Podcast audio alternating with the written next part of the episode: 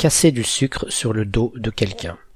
Dire du mal de quelqu'un en son absence. Dans cette expression, on trouve deux parties intéressantes. Évacuons d'abord le morceau de sucre le plus facile, sur le dos. C'est ce qui permet de faire porter le fardeau d'une responsabilité quelconque à quelqu'un, et comme ce dernier n'est pas là pour se défendre, c'est d'autant plus facile. L'explication de casser du sucre pose un problème légèrement plus épineux. Autrefois, non seulement le sucre était un complément alimentaire de luxe, mais on n'avait pas de belles boîtes rectangulaires contenant des beaux petits morceaux parfaitement taillés et superbement alignés, attendant avec impatience de fondre de plaisir. On disposait plutôt d'un bloc, un pain de sucre, qu'il fallait casser en petits morceaux au fur et à mesure des besoins. Tiens, c'est donc là qu'on casse du sucre. Mais quel peut bien être le lien avec les méchancetés débitées en l'absence du principal intéressé?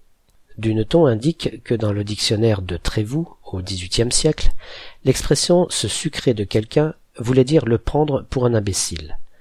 Alors le glissement de cette piètre estimation vers dire du mal de lui peut se comprendre.